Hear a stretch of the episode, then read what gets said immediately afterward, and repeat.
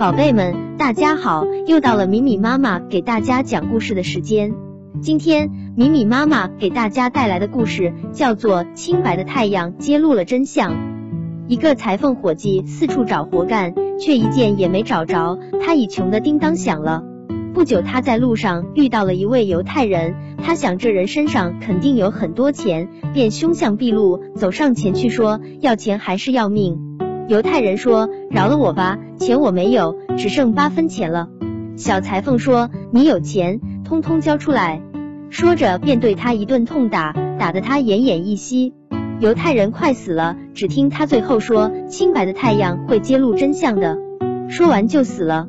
裁缝伙计搜遍了犹太人的身子，只发现了那八分钱。犹太人果然没有撒谎，他把犹太人的尸体拖起来，背到了一丛树后面，又继续去找活儿干。找了很久，他终于在一个小镇上找到了一份活，那家主人还有位千金。小裁缝爱上了他，与他结了婚，他们的婚姻生活倒还很美满幸福呢。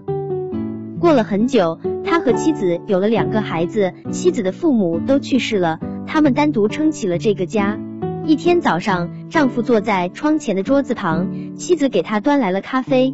当他把咖啡倒进杯子里，正准备要喝时，太阳光照在了上面，反射光忽闪忽闪的投影在墙上，形成了一个个圆圈。裁缝抬起了头，看着说：“啊，他真相要揭露真相，但不可能。”他妻子说：“哦，亲爱的，那是什么？你是什么意思？”他回答说：“我不能告诉你。”但他妻子说：“如果你爱我，就该告诉我。”然后又用甜言蜜语来迷他，说别人绝不会知道的，一直纠缠的他不得安宁。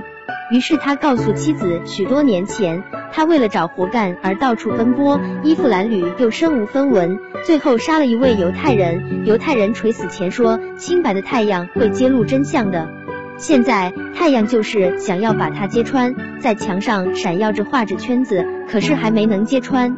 讲完后，他一再要妻子不要讲出去，否则他的小命就没了。妻子答应了。